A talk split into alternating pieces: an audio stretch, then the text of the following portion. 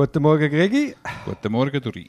Hast du das Interview im Tagi mit dem Arno Del Curto gelesen, das ich dir gemeldet habe? Überflogen? Überflogen. Er redet davon, wie er in der Endphase, wo er beim HCD noch Trainer war, wie er wie nicht mehr sich selber war, wie er massive Stresssymptome hatte, aber das gar nicht gespürt hat. Also er hat das Gefühl gehabt, mit ihm sei alles zum Besten. Tatsächlich ist es ihm aber relativ schlecht gegangen. Also er hat wie keine äh, Energie mehr gehabt, hätte durch das natürlich auch keine Energie mehr können in die Kabine tragen. Er sei wie verstückelt gewesen. Und dann er natürlich seine Kernaufgabe, die Führung der Mannschaft, nicht mehr können nachkommen. Und er beschreibt es wie, sein Kopf sei wie ein Schwamm gewesen. Also wenn er jetzt das Interview von der damaligen Zeit anschaut, dann käme man sich vor wie ein Schwamm. Aber im Negativen, also löcherlich, nicht mehr, nicht mehr aufnahmefähig.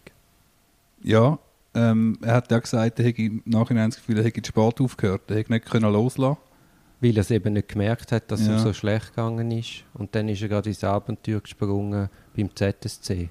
Mhm. Wo er natürlich dann auch die Energie nicht in die Kabine gebracht hat. Ja. Jetzt, ich habe gedacht, ich möchte das mal als Anlass nehmen, um darüber zu reden, was sind die Symptome, wo einem einfach die Alarmglocken läuten dass man sagt, Achtung, allenfalls leidet meine Gesundheit unter dem Stress? Ja, also bis zu einem gewissen Grad kennt es vermutlich jede und jeder von uns. Es ist sicher einmal äh, äh das Gefühl haben, man keine Zeit, oder? Man hat dauernd keine Zeit, man hat dauernd zu viel und... Dann es nicht abschalten können. Ja. Dann äh, Müdigkeit, wo man wie nicht mehr rauskommt. Ja, kreisende Gedanken mhm. im Bett, äh, sicher, also was vermutlich eines der ersten Anzeichen ist oder das Anzeichen, wo jeder muss und jede muss ernst nehmen, ist, wenn man nicht mehr gut kann einschlafen kann. Mhm. Einschlafen und ja, Durchschlafstörungen, das sagen wirklich auch die Expertinnen und Experten, das ist das Warnsignal Nummer eins. Und dann eben, wie der Arno da beschreibt, der Energiemangel. Und ich glaube, man merkt auch körperliche Symptome wie Schweißausbrüche, vielleicht Körpergerüche und dann Kopf- und Rückenschmerzen, Konzentrationsstörungen ich meine, das sind ja alles so Warnsignale vom Körper und wenn man nicht drauf lässt, macht er sich einfach immer stärker bemerkbar. Ja, also die ganzen Muskelverspannungsgeschichten, man sagt ja nicht umsonst, man trägt ein Bürdeli oder so, wenn man mhm. Druck, oder man hat Druck auf den Schultern, das, das sind eigentlich äh, die umgangssprachlichen oder die Redearten von körperlichen Symptomen. Also ich habe ja auch einen Kollegen, wo ich auch einen Podcast mit dem mache, der hat ja dann eine Diskushernie gehabt Mhm. Und ich finde, also das ist jetzt meine persönliche Meinung, aber wenn man den Podcast so lost und die Entwicklung, hat man wie, wie das Gefühl, es stört alles auf das an und man hat es einfach nicht rechtzeitig das Warnsignal gesehen. Wobei das natürlich im Nachhinein sich leichter lässt interpretieren, als ob es dann wirklich auch so war. Mhm. Aber eben auch zum Beispiel Versagensängste kann ein Symptom sein, erhöhte Reizbarkeit oder weniger Nerven und Geduld. Aber dann müsstest du ja eigentlich seit Jahren kurz vor dem Burnout sein. Also kann ein Symptom sein, muss kein sein. Weniger private Kontakt. Mhm. Ich äh, weniger Bewegung, weniger Sport und so und einfach oder auch unregelmäßiges Essen und wenn man anfängt zu trinken zum Beispiel. Ja. Du hast ja vorher erwähnt, mit, äh, mit dem sozialen Kontakt, ich glaube, man, man merkt es auch nur schon, wenn jemand den Blickkontakt auf einmal meidet. Wenn er die Stärke nicht mehr hat, um jemandem mit den Augen zu schauen. Also darf man das nicht fälschlicherweise als Arroganz abtun, sondern es kann durchaus ein Symptom sein, dass dem eben gerade nicht mehr so gut mhm, geht. Mhm, mh. Ja, und eben und halt auch gewisse Berufe bringen natürlich auch einfach Drucksituationen mit sich. Also man hat sicher, wenn man ganz oben in der Hierarchie ist, ähm, hat man eben Versagensängste, man hat das Gefühl, man ist dem nicht mehr gewachsen. Aber auch eine Sandwich-Position ist schwierig, wenn man gegen oben muss das Recht machen und gegen unten tritt man dann nach oder man ist so in einer also ich glaube, es kann, es kann ja wahrscheinlich jede Berufsgattung verwischen. Es hängt halt auch stark von der Konstellation ab, von den Menschen, wo du damit schaffst. Mhm. Ja, aber sicher, es ist sicher äh, auch ein, äh, eine Verantwortungssache. Umso mehr Verantwortung, als man hat, ich denke, ist man sicher auch exponierter und ich glaube, Stresssituationen. Ja. Und ich glaube, es ist auch eine Aufgabe als, als Führungsperson, dass halt schaust, dass deine Mitarbeiter gar nicht so weit kommen. Dass man, da muss man eine gewisse Verantwortung übernehmen und die halt auch mal heimschicken, mal sagen, hey, am Wochenende schaust du jetzt die E-Mails nicht an. Einfach, dass man da äh, die Verantwortung kennt und sich dem bewusst ist und auch für die Angestellten sorgt. Ja, ich hoffe, aber ich denke aber auch, da findet schon langsam ein bisschen ein Umdenken statt, dass man dem, äh, dass man dem mehr, ähm, mehr Aufmerksamkeit gibt und rein schon aus betriebswirtschaftlicher Sicht. Also jemand, der wegen einem Burnout oder wegen einem Erschöpfungszustand längere Zeit ausfällt, ist schwieriger zu ersetzen und äh, Stellvertretungen machen oder neue Rekrutierungen und so. Also man tut lieber den Mitarbeiterinnen und Mitarbeitern, die man hat, Sorge haben und sie entlasten, damit sie auch länger erhalten bleiben am Betrieb. Ja, auf jeden Fall.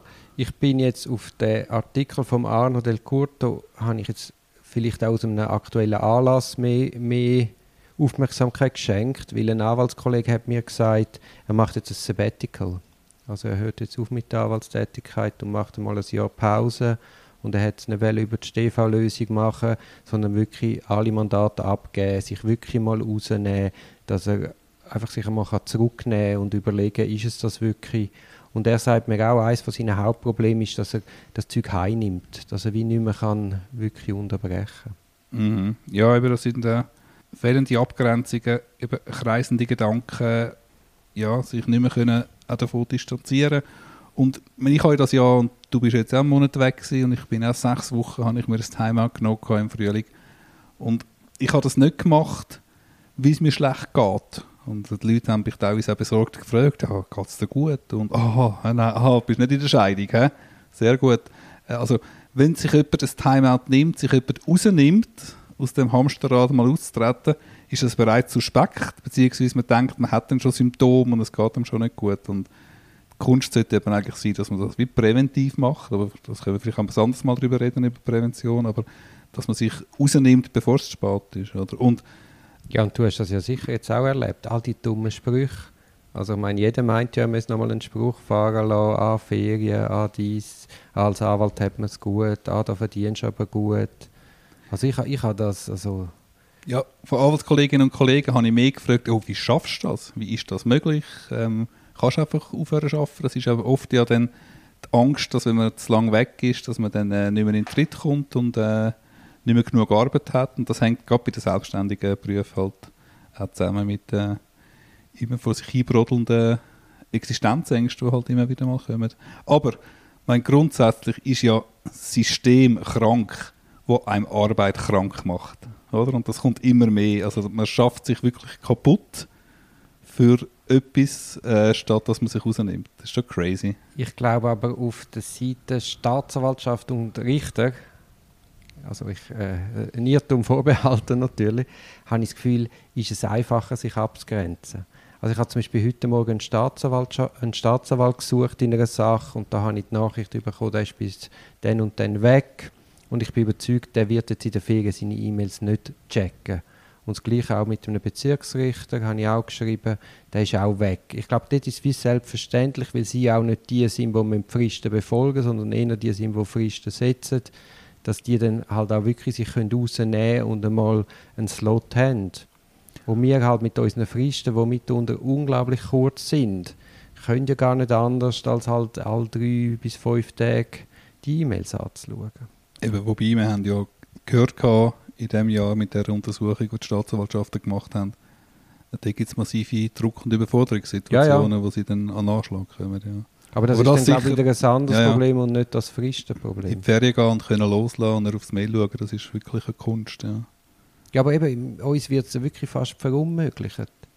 Außer man hat eine gute StV. Ist eine genug grosse Kanzlei oder eine gute ja, StV, wo man das machen kann, und man es auch auf Verständnis von der Partei und der Behörden natürlich dann hoffe ich so einen Moment. Da genau. habe ich jetzt in meinen sechs Wochen ja, ja, sehr gut geklappt. Ja, ja, super. Ja. Aber eben, das ist dann auch äh, Bereitschaft, aber da wären wir dann schon bei den Lösungen, oder? Bereitschaft auch loszulassen, Bereitschaft auch Verantwortung abzugeben. Das fällt uns ja Kleinkämpfer auch noch sehr schwer. Mhm. Das ist absolut so, ja. Und eben, aber, also was ich jetzt in diesen sechs Wochen sicher auch gemerkt habe, ist, die Lücke schließt sich sofort und man ist wirklich ersetzlich. Oder? Niemand ist unersetzlich. Und äh, das, ist auch, das hat auch etwas Beruhigendes. Oder? Also es, es geht auch weiter ohne einen. Man ist da nicht, äh, die Einzigartigkeit, die ist da sehr beschränkt. Ja. Ja, aber ich glaube, das ist ja gar nicht der Grund, warum man es nicht macht, sondern der Grund ist ja eher, dass man dann Angst hat, eben, dass man gerade ersetzlich wird. Ja, eben, das ist natürlich die andere Seite davon. Mhm. Genau. Gut, äh, jetzt aber eben, wir können ja vielleicht in einem nächsten Podcast einmal auch über mögliche Lösungen reden, wenn man so Gefahr vor sich her sieht, dass ein Burnout könnte eintreten könnte. Aber lass uns jetzt doch zur StPO kommen. Und heute haben wir das Thema, der neunte Abschnitt, Aktenführung, Akteneinsicht und Aktenaufbewahrung. Genau, aber Artikel 100, oder? Das ist Artikel 100, das ist die Aktenführung. Vielleicht noch schnell ein Rückblick. Wir haben im Rahmen von der Protokoll, das ist DPO 76 bis 79, dort haben wir über Dokumentationspflicht geredet. Also, dass alle prozessualen relevanten Vorgänge müssen festgehalten werden Und jetzt in der Aktenführung, bei der Aktenführungspflicht, da haben wir jetzt den Ausbund von dieser Dokumentationspflicht, wie man denn das erstellt. Also wie, ist es, wie sieht das Aktendossier in einem Strafverfahren aus? Was soll da drin sein? Genau, also da in dem Artikel 100 steht wenig dazu. Es, ist einfach, es geht um eine systematische Ablage und eine fortlaufende Erfassung vom Verzeichnis. Das ist sicher wichtig. Also das Aktenverzeichnis muss ajour sein. Da sieht man ja verschiedenes, wie die Akte geführt wird. Weißt du noch, früher hat es ja teilweise für die Hafteinvernahme hat es ein rosarotes Blatt gegeben, für da Ort, Antrag auf Anordnung Untersuchungshaft ein gelbes Blatt, da hat man noch farblich das ist äh, gut gewesen. Dossier trennt und auch die verschiedenen Mäppchen, glaube zur Person ist glaube gelb, gelb und Haftakten ja. sind orange und so. Und heute im Moment ist es ein bisschen ein Wildwuchs, jetzt wo es langsam mit digitalis in die digitalisierte Akte überschwappt, da hat man von Kanton zu Kanton unterschiedliche Standards und auch im Kanton selber. Das wäre vielleicht mal noch cool, wenn es dort äh, klar ist, irgendwie Gut, das wirst Ziffer 1 ist das, Ziffer 2 ist das, Ziffer 3. Ja, aber es wäre noch. Ich finde die Kantone noch gut, die fortwährend paginieren. Also, dass du wirklich den Prozess in der Chronologie hast, wie die Sache entsteht. Mhm, egal welches Thema. Ja. Ob es ein Strafregisterauszug ist genau. oder äh, ein Einvernahmen. Ja. Also, du kannst quasi mitgehen, wie der Staatsanwalt da die Beweise gesammelt hat genau, du im Ablauf. Du brauchst ein durchsuchbares, präzises Aktenverzeichnis und dann ist das mhm. kein Problem. Ähm, was ich noch kurz sagen aber das ist eigentlich selbsterklärend. Also eine selektive Aktenführung ist nicht zulässig. Also man kann nicht einfach Zeug weglassen, weil man selber meint, das sei nicht von Interesse. Und Keimakten sind auch nicht zulässig. Mhm. Wir, und, ja, Entschuldigung. Und äh, ich bin jetzt da letztes Wochenende wieder mal an meinem Fachanwaltskurs gewesen, und hat ein Teilnehmer auch noch etwas Gutes gesagt. Wenn du als Anwältin oder als Anwalt Akteneinsicht bekommst, ist immer noch wichtig, dass du den Stand, wie du die Akten bekommst, so ableist und festhaltest, ja, wenn du ein, zwei Monate später wieder hast, kannst du vergleichen. Vielleicht ist mhm. wieder etwas verschwunden oder vielleicht hat man früher noch etwas gar noch nicht bekommen, dass, dass man das irgendwie festhalten. Und, und bei der digitalen Aktenführung ist das eigentlich kein Problem. Das regt mich eben auch so auf bei der Haftakte im Kanton Zürich. So wie es in Zürich läuft, wo einfach nicht aktuierte Akten am ZMG übermittelt werden, haben die gar keine Möglichkeit, Verdichtung überprüfen. Mhm. Die wissen ja. gar nicht, was neu ist, was dazugekommen ist also das ist ein komplettes Unding, dass man da nicht systematischer schafft. Ja, wir müssen eigentlich mit dem Verlängerungsantrag müssen wir es in das Aktenverzeichnis vom, äh, von der ersten Ordnung mitgeben als Staatsanwalt. Ja, aber gibt es ja meistens gar keine Aktenordnung. Gut, aber da können das Zwangsmaßnahmengericht einfach einen Pflock schlagen und das halt zurückweisen. Ja, gut, oder? ja, ja machen es natürlich nicht. Genau. Was ich noch sagen ich hatte eine Staatsanwältin diese Woche, die mir dann gesagt hat, ja, also sie gebe alle Akten, muss ich wissen, und sie führe keine Keimakten. Also in dem Moment, wo mir ein Staatsanwalt explizit muss sagen, dass er keine Keimakte führt, schrillen alle Alarmglocken, oder? Ja, also ja, es gibt ja schon, noch, es gibt ja schon, die führen ja immer schon Handakten, die haben ja ihre äh, Fallanalysen, was sie von Anfang an machen, die würde mich halt mal interessieren, wo sie dann halt fortlaufend so logbuchartig eintragen, ihre Hypothesen und ihre nächsten Schritte und so, aber die geben es uns leider jeweils nicht. Außer sie haben, machen mal einen Fehler bei der Akteneinsicht und es bleibt etwas liegen. Oder schön seine Post-its, die einmal drin bleiben, mit Ausrufezeichen und so. Da weiß man, was für sie wichtig ist. Hast du sicher auch schon erlebt. Sage ich immer, schön mitscannen, schön mitkopieren, dass man es nachher weiß. Dann lass uns zur Akteneinsicht kommen bei hängigen Verfahren. Das ist DPO 101. Also Parteien haben ein umfassendes Akteneinsichtsrecht und zwar spätestens nach der ersten Einvernahme von der beschuldigten Person und der Erhebung von der wichtigsten Beweis. Genau ist natürlich immer ein riesiger Streitpunkt, was ist die Erhebung von der wichtigsten Beweis und was ist eine eingehende Einvernahme von der beschuldigten Person, wo man dann kann sich darauf berufen dass man jetzt die Akten muss offenlegen Genau, also man kann sicher mal sagen, alles, was in der Einvernahme der beschuldigten Person in irgendeiner Art und Weise auch indirekt vorgehalten wird. Äh, die Akte dürfen wir nachher sofort sehen. Vor Konfrontationseinvernahmen muss man die vorhergehenden polizeilichen Einvernahmen von der Auskunftsperson oder der Zeugen sehen. Und eigentlich, also ich erlebe sie weniger Fälle, wo, wir, wo ich wirklich das Gefühl habe, wir werden taktisch Akte zurückbehalten nach der ersten Einvernahme. Wie hast du das? So bei ja. größeren Fällen gibt es natürlich manchmal, dass noch gewisse Sachen zurückbehalten oder bei Mitbeschuldigten. Ja, das ist sehr unterschiedlich nach Staatsanwalt. Mal, ich habe schon das Gefühl, dass da einmal ein bisschen gespielt wird. Ich finde es dann einmal auch interessant, und das habe ich jetzt wiederholt, gehabt, dass in, im Rahmen von Haftanhörungen nicht alle Akten am ZMG übermittelt werden. Ich habe natürlich dann immer den Finger drauf und sage, hey, da haben noch Einvernahmen stattgefunden, hey, da sind noch weitere Beweise erhoben worden. Und zu meinem grossen Erstaunen hat dann das ZGMG selten das Interesse von sich aus dem Steher zu sagen, er soll jetzt soft die Akten zu übermitteln. Nein, nein, die sagen, der, der Verteidigung das Recht zu geben, dass man den Haftentscheid nur aufgrund von der eingegebenen Akten fällen, aber auch dann lange es natürlich. Ja gut, aber es kann ja auch entlastend sein. Ja, ja natürlich. Ja, da, das dass man das selektiv kann, oder? Weil der Staatsanwalt hat ja absolut so, äh, ist also Hoheit, absolut, ja. hat die absolute Hoheit über die Akten. Und er kann natürlich mit dem, was er am ZMG gibt, kann er den Entscheid noch viel mehr beeinflussen als sonst schon. Genau, genau, ja. Also die Gut. Stellung ist, ist überragend. Gut. Eben, man kann es ab und zu provozieren. Also wenn im Verfahren, jetzt unabhängig vom Haftprüfungsverfahren, wenn einem Akten rausgegeben werden, im Rahmen von einer Siegelung, ein Siegelungsverfahren kommt per Akte, man kann eine Beschwerde anreissen zum Akten kommen, man kann ein Haftentlassungsgesuch stellen zum Akten kommen. Lass uns zur Akte sich vielleicht noch einen extra Podcast machen, weil es ist wirklich ein interessantes Thema. Lass uns doch noch schnell auf den Punkt eingehen, wann haben andere Verfahrensbeteiligte Akteneinsicht? Ja, also grundsätzlich Privatklägerinnen und Privatkläger haben Akteneinsicht. Und in der Regel eigentlich umfassende für die Daten oder mutmaßlichen Daten, die sie betroffen sind. Man kann also streiten. Es, braucht eine gewisse, es muss notwendig sein für die Interessenwahrung. Genau, also es, man kann sich fragen, bei den Personalakten und bei den Gutachten ist es oft streitig, mhm. man die sehen Genau, und drei Personen haben Akteneinsicht aus wissenschaftlichen oder anderen schützenswerten Interessen. Wenn bei einer Interessenabwägung das schützenswerte Interesse überwiegt, das ist im Artikel 101 Absatz 3 StPO, dann vorgehen bei Akten. Entschuldigung, du hast im Absatz 2 natürlich die anderen Behörden können auch Akten einsehen, wenn sie irgendwie das Gefühl haben, für einen Zivilprozess oder für, ein Verwaltungs, für das Verwaltungsverfahren brauchen sie Akten. Also auch sprich Steuerstrafverfahren oder Steuerverfahren etc. Da kann man die schon auch beiziehen. Mhm. Ja. Absatz 2 ist das gewesen. Entschuldigung. Klar, ja. Dann Artikel 102, das ist, wenn man Aktensicht will, wie man dann muss vorgehen muss. Also da gelangt man eine Verfahrensleitung Je nach Stand im Verfahren ist das halt jemand anderes. Und die entscheidet dann über das Akteneinsichtsgesuch.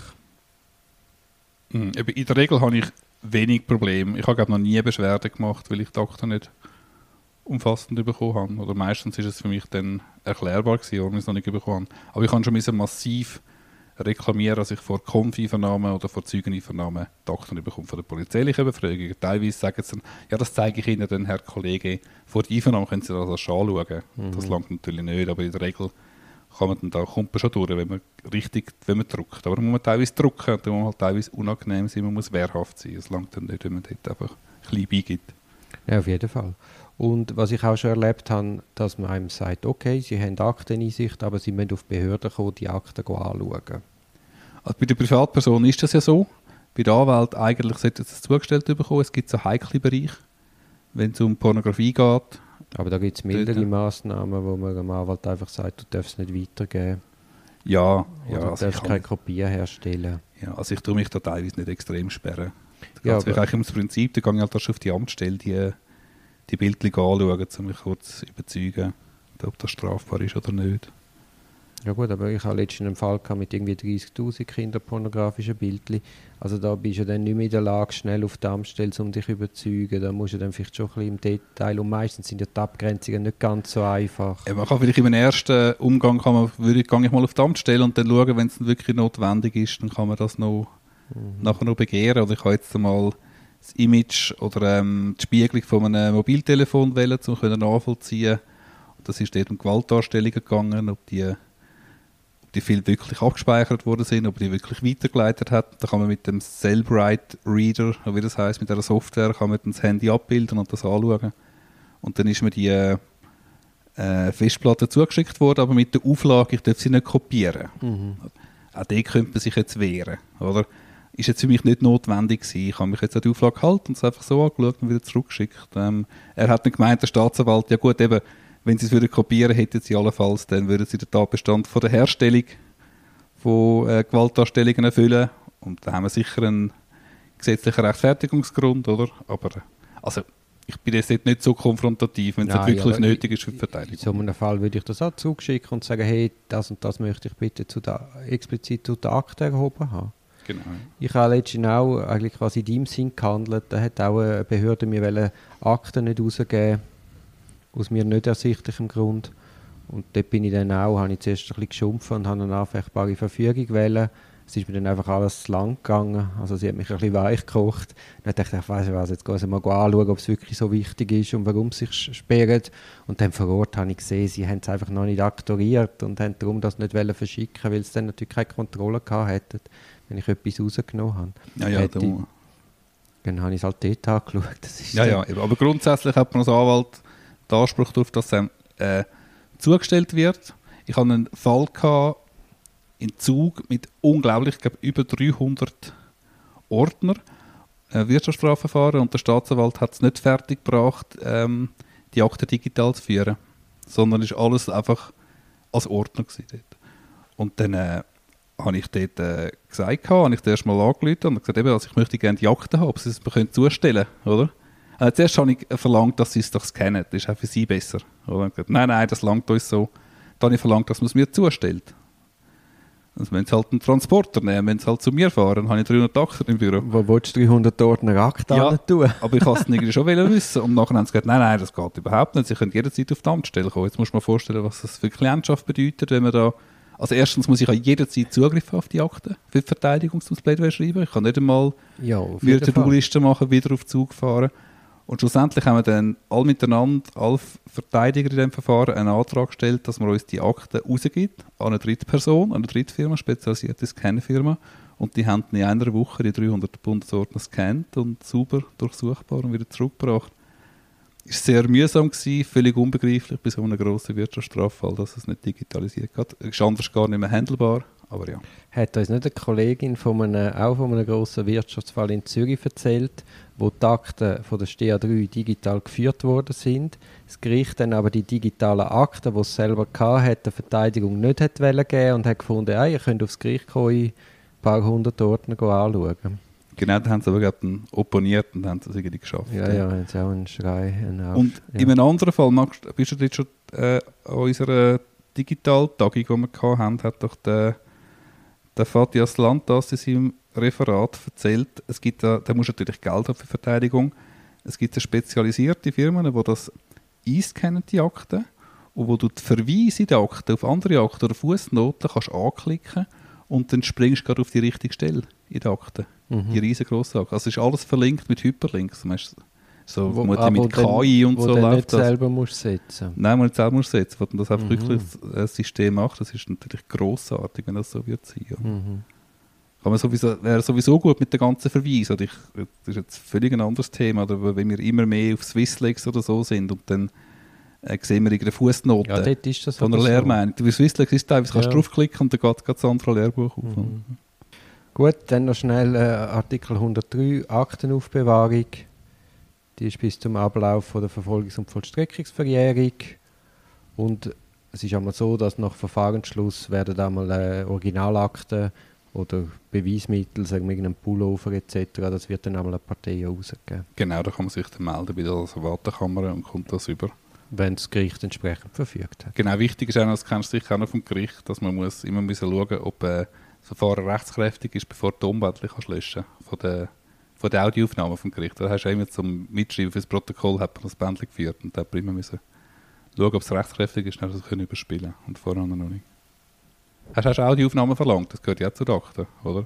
Für wieder Hauptverfahren, oder? Ja, oder vor allem auch Videoaufnahmen, dass Videoaufnahmen, man eine Videoaufnahme genau. mitlaufen lassen hat. Und dann habe ich auch schon erlebt, dass dann der Staatsanwalt oder die Staatsanwältin gesagt hat, ja nein, sie haben das Protokoll, das langt. Mhm, genau. Übrigens, einfach zum Abschluss, gerade bei dem Thema, beim Interview von Arno Del Curto, wo wir am Anfang von dem Podcast kurz angesprochen haben, da gibt es auch einen Podcast. Also das Interview, wo da der Tagi mit ihm geführt hat, ist auch als Podcast aufgezeichnet worden. Und der Podcast geht eine Stunde. Und das Interview ist eine Zeitungsseite. Da kann man das gerade mal sehen, der Mechanismus, ein Protokoll und äh, ein wirkliches Gespräch. Da sieht man, wie die Nuancen anders sind. Also wenn du nur den Zeitungsartikel liest, hast du am Schluss einen anderen Eindruck, als wenn du auch den Podcast mit dem Arno hörst. Mhm, da siehst du die Verkürzung, genau.